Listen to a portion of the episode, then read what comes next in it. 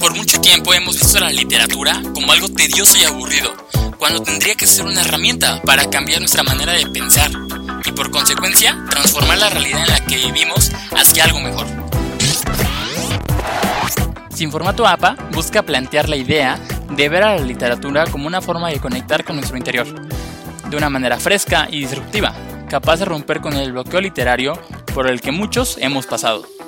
No importa de dónde vengas o quién seas, siempre podrás encontrar un espacio para ti dentro del mundo lector. Esto es Sin Formato APA, con Marco Antonio Luna. Comenzamos. ¿Qué onda, Rosa? ¿Cómo están? Espero se encuentren de maravilla el día de hoy. Les damos la bienvenida a su podcast favorito dentro del mundo literario, Sin Formato APA. Para quien no me conoce, mi nombre es Marco Antonio Luna y el día de hoy traemos un episodio diferente a lo que han estado escuchando antes, ya que tuvimos oportunidad de entrevistar al autor de un libro muy apreciado en, en nuestra biblioteca personal, puesto que se trata del doctor Salvador García.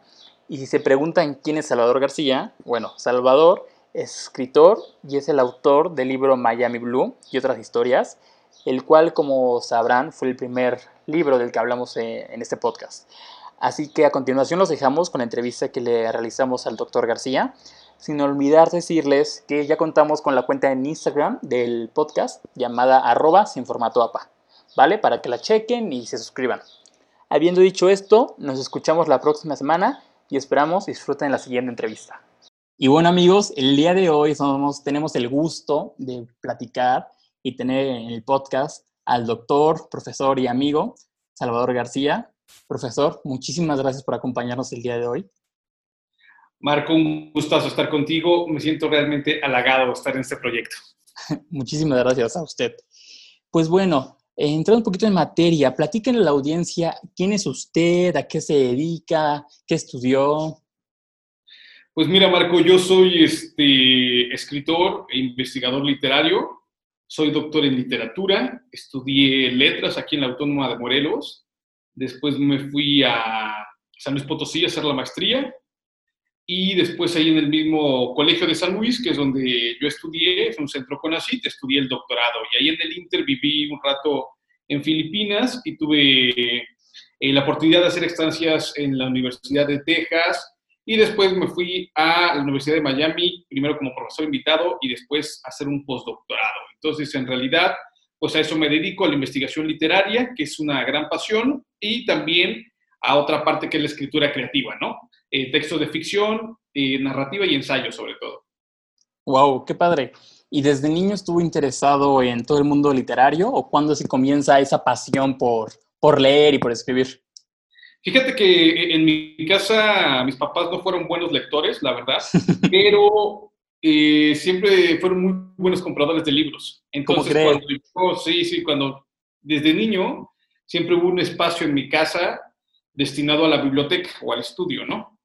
Y siempre hubo muchos libros, de todos libros, eh, y me acuerdo mucho que mi hermano, que es seis años mayor, me acuerdo mucho cómo me leía, por ejemplo, tragedias griegas cuando yo tenía tres o cuatro años. Y de ahí me fui aficionando, siempre vi los libros como algo natural y como a los 15, 16 años me enteré que había una profesión que era ser escritor. Y pues dije, híjole, eso estaría padre dedicarte porque además te pagan y, este, y eres un farsante, ¿no? Le estás, estás haciendo realmente una pasión y, y te pagan. O sea, yo voy por eso. Ay, qué padre. pues muchísimas felicidades. Más que nada porque digo, yo tuve el honor de leer su trabajo en Miami Blue y otras historias y créame que fue algo impactante para mí leer algo así. Nunca había tenido la oportunidad de leer historias cortas que al final de cuentas hacen un todo y me gustó mucho. La verdad me gustó mucho. No sé si ya tuvo eh, eh, un espacio en su personaje para escuchar el primer episodio del podcast, pero justamente ahí platicamos de Miami Blue. Sí, sí lo escuché, como no, está padrísimo. Me gusta tu crítica, eres un, este, un crítico muy duro, está padre. no, o sea, la verdad que siempre trato de ser muy objetivo con, con mis opiniones y, y, como dije en su momento, la verdad me gustó mucho que en el libro hay muchísimas referencias. Entonces, sí había varias que las captaba así de volada y decía, esto es de tal cosa griega o esto es de esto. O sea, sí había muchos momentos así y la verdad lo disfruté bastante. Y, bueno, ustedes, eh, querida audiencia, tienen igual la oportunidad de revisarlo. Si no lo han checado, es el primer episodio del podcast para que también lo revisen. Pero bueno, profesor, pasando a la siguiente pregunta. Eh, sé que usted ya tiene varios libros publicados y, sé que ya lleva un buen rato en todo este, en todo este mundo ¿no? de la literatura. Pero digo, uno, ya sea escritor o una persona normal, no siempre tienes inspiración para escribir o para hacer lo que le gusta. Hay momentos en donde no te gusta tanto o donde quieres algo diferente. Entonces, usted como persona o como escritor, ¿cuándo que crees el momento que diga, sabes qué? Tengo que escribir. O hoy es el día para comenzar una nueva historia o un libro. Eh, fíjate que en realidad yo me formé también como periodista. Tuve la oportunidad de entrar a los 18 años como redactor y corrector de estilo en la Jornada Morelos y fue un trabajo que me cambió la vida. Yo creo que toda la gente que se dedica al periodismo eh, sabe, sabe que es un trabajo bajo presión y pues no, ahí no tienes chance de preguntarte si ese día estás inspirado o no, o si traes un problema, o si este, o ese día realmente no traes ganas de hacer nada, no, pues llegas y tienes que escribir. Y, y fue un muy buen entrenamiento, porque ahora yo ya no me pregunto los días si estoy inspirado o no no, tengo que escribir, porque me va y tengo que escribir, me tengo que escribir. Claro, no siempre sale una buena versión, hay que trabajarla, pero todos los días hay que escribir, escribir. Y yo como consejo a, la gente que se quiere dedicar a esto es, eh, háganse una disciplina de la escritura. O sea, es escribir, escribir, escribir, escribir. Por ahí alguna vez leí algo que, que, que era padrísimo. Decía, hay que escribir, aunque algunas veces nos salga algo bueno. Entonces, todos los días hay que escribir, a pesar de que alguna vez escribamos algo bueno, no importa, hay que seguirlo. Claro, claro, claro. ¿Cree que usted como escritor ha tenido esos momentos de catarsis donde sabes que esto no es lo mío o yo no, yo, yo no tengo quizá un estilo muy original? Esos momentos que creo que todos, por los que todos hemos pasado. No, sí, fíjate, yo, mi primer libro que publiqué fue a los 22 años. Fue un libro joven. Sí, muy joven un, poemario, este, ahí, ahí se ve todas mis inquietudes de juventud. Este, tuve el atrevimiento de creer que yo era poeta. Afortunadamente me di cuenta que yo no era poeta muy rápido, que también estuvo bien. Pero pasé en silencio desde los 22 hasta los que, pues hasta el 2016, que fueron hasta los 34, 33, 35 años, no volví a publicar nada de creación, lo que publicaba eran libros de investigación literaria, que también es una parte que me encanta, que me encanta muchísimo, pero no había, pero no es que haya dejado de escribir, sino que yo lo que andaba buscando era un tono, un registro y que mi, mi literatura dijera exactamente lo que yo quería decir. Cuando uno empieza a leer tantos escritores, te das cuenta que lamentablemente pues todo ya está dicho. Sí. Y si tú quieres y, poner un granito de arena en esa playa inmensa que es la historia de la literatura, tienes que buscar algo, algo que te dé, algo en lo que tú digas, caramba, estoy satisfecho con este libro porque viene a cubrir una necesidad de un lector. ¿Y de quién es ese lector? Pues tú, para empezar, ¿no? Y a partir de ahí ya lo sueltas. Entonces, pues fue un tiempo muy largo de silencio, pero no un, un, tiempo largo de no creación. Al contrario, yo creo que en ese tiempo agudicé mi pluma y entonces encontré los temas, encontré los tonos y encontré los géneros en los que yo me siento más cómodo. Ok. Y ahorita que mencionas eso de que estás cubriendo un espacio o cubriendo una necesidad en el lector, pero que te comienza a cubrir a ti o te comienza a hacer crecer a ti como persona, ¿cuál cree que, o de qué manera cree que lo llena usted como persona? ¿Qué necesidad que cree cumpla? Mira, yo he descubierto eh, los últimos años de mi vida, aunque ya lo sabía, pero ahora lo he reflexionado más, que a mí me mueven las pasiones. Yo no puedo de hacer algo sin pasión. Y la pasión es muy irracional. O sea, ¿por qué te puedo decir una de mis pasiones? Es el fútbol, el fútbol mexicano, además, ¿no? Que además es una pasión bastante mala, porque es malísimo el fútbol mexicano, aunque la gente diga que no y se enojen, pero es eso. Bueno, mi próximo libro es sobre el fútbol, ¿no? Es lo que le iba a decir, ¿por qué nunca he escrito eso? Ok.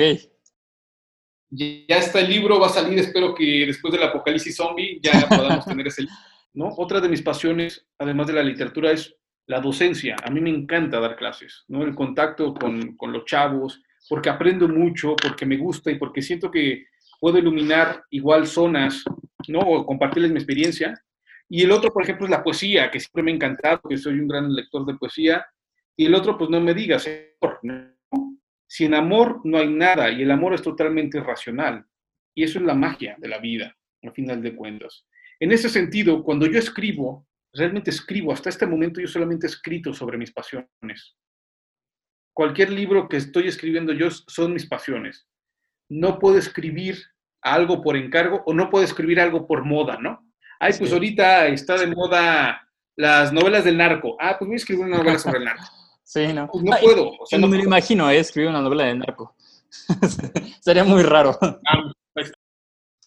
Ok, sí, la verdad es súper interesante tener este estilo propio y como dijiste, como dijo hace un momento, creo que es importante tener siempre esa, esa rutina de estar siempre creando y se escribe y escribe y escribe hasta que encuentras tu propia identidad, tu propia persona y, y de esa manera, como dice, es que encuentras su camino, ¿no?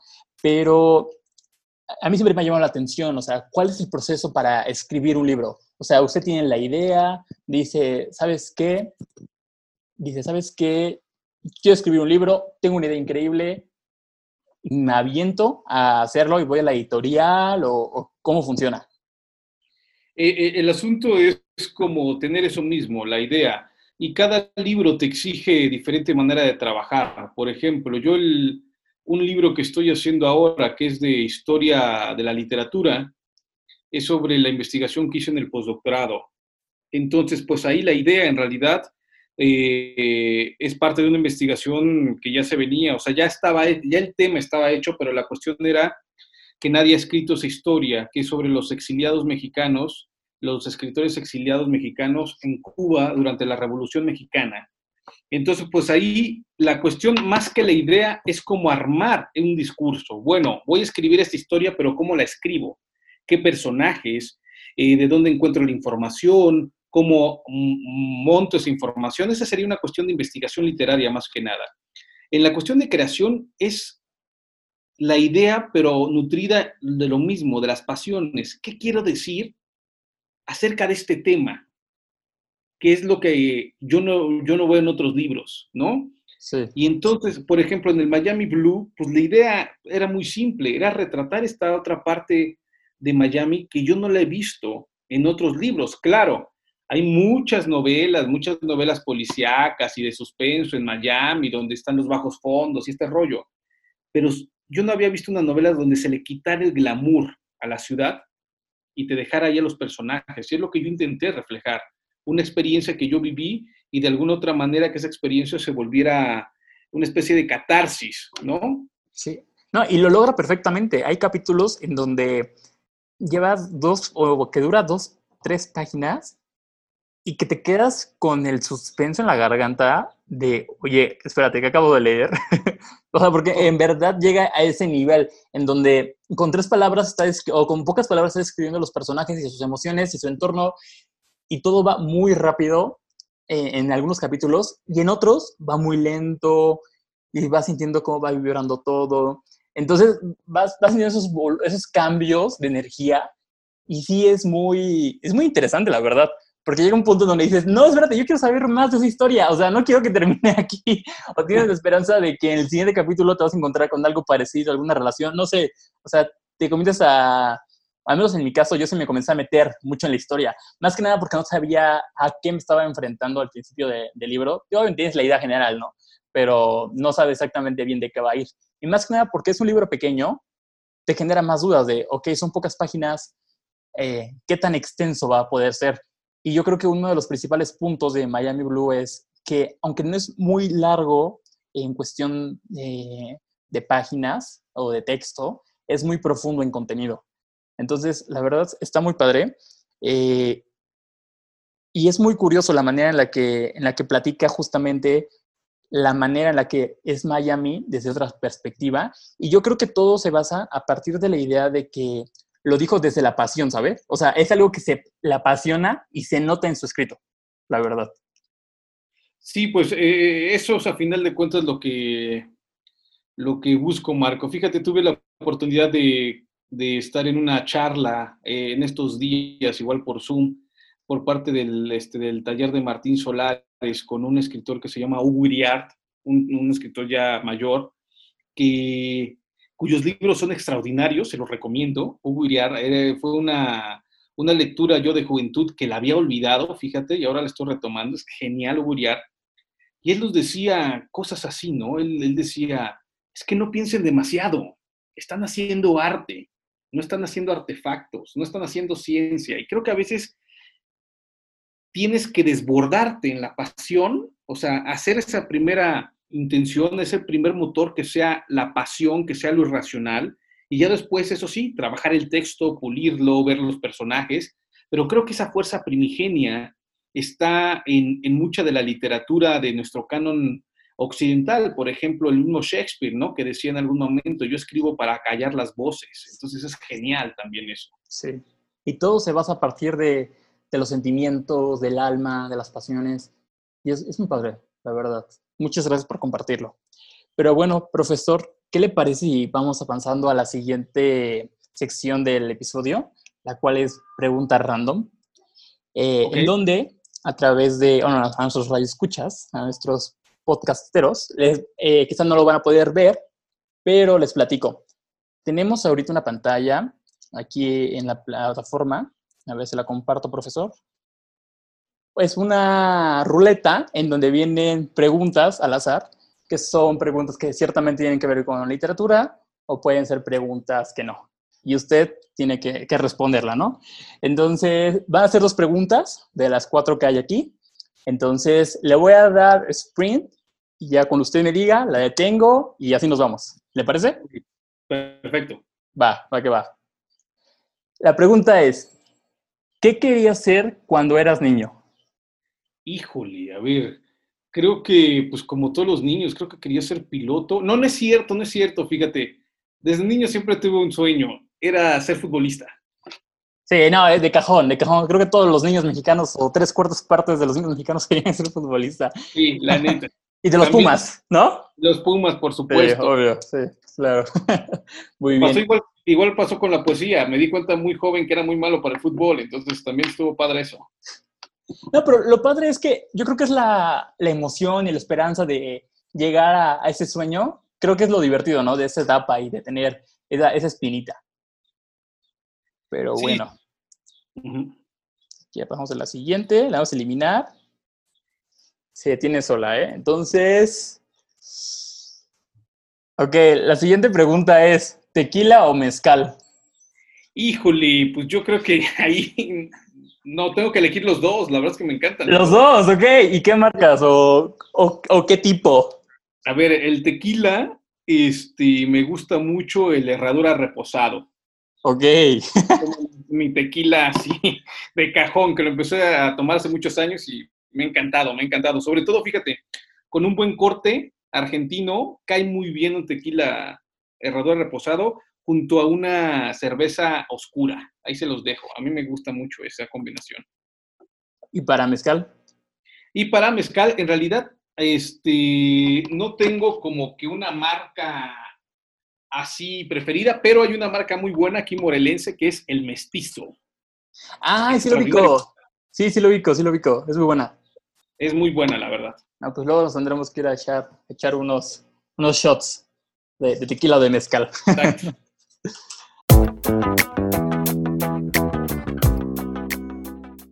Entonces, para continuar ya con esa última parte, ¿qué sigue en la vida del el doctor Salvador García? ¿Hacia dónde va? No, no, es, es, complicado, es complicado decirlo por esto, por la contingencia que nos está, que nos está pegando, ¿no? A nivel global. Realmente vino a, a quebrantar muchos de mis planes que yo tenía para este año y estoy en un proceso en el cual me estoy, uh, digamos, reestructurando y estoy tomando un respiro para saber qué es lo que sigue en mi vida realmente. Eh, en una cuestión personal, en una cuestión profesional, pues nada, seguir, eh, te decía, tengo un libro eh, que está ahí en el cajón, que es sobre fútbol. Tengo otro libro que me parece también muy bueno, es un ensayo académico, es mi tesis de doctorado, que es sobre la historia de Octavio Paz, Efraín Huerta y José Revueltas, pero de jóvenes. ¡Wow! Jóvenes. Es desde los 15 hasta los 25 años. Les seguí la pista, qué estaban haciendo, qué comían, qué bebían, cómo se emborrachaban, qué libros estaban escribiendo. Estos serían como que los dos, los dos proyectos que tengo este año que espero que salgan, pues porque a final de cuentas la contingencia vino a parar todo, ¿no? Entonces, eh, espero que este año a nivel literario salgan estos dos libros y pues acabar el otro proyecto que te digo que estoy haciendo, que es un libro bastante extenso, por lo menos va a superar las 500 páginas. Y ahí tengo varias, o, dos o tres proyectos también que estoy empezando. Voy a empezar una novela ambientada en Cuernavaca también. Y pues nada, ahí siguiéndole, siguiéndole en planes. Claro, claro, claro.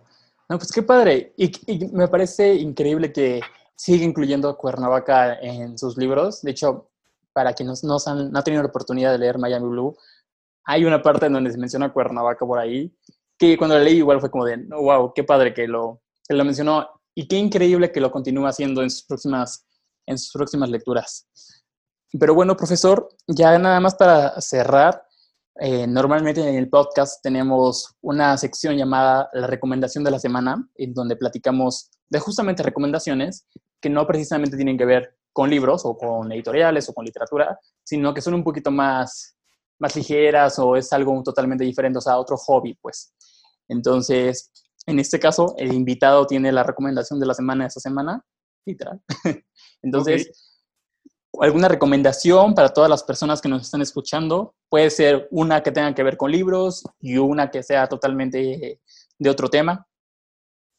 Bueno, a ver, este, ahora, ahora que, nos han tocado estar aquí eh, en la casa, les quiero recomendar un disco, o mejor dicho, que escuchen a los Smashing Pumpkins, ¿no? Que ahora los he retomado mucho y es una banda de los 90, es una banda de mi juventud, de grunge, pero que me parece muy recomendable para estos tiempos. Está bastante buena, entonces eso les recomiendo.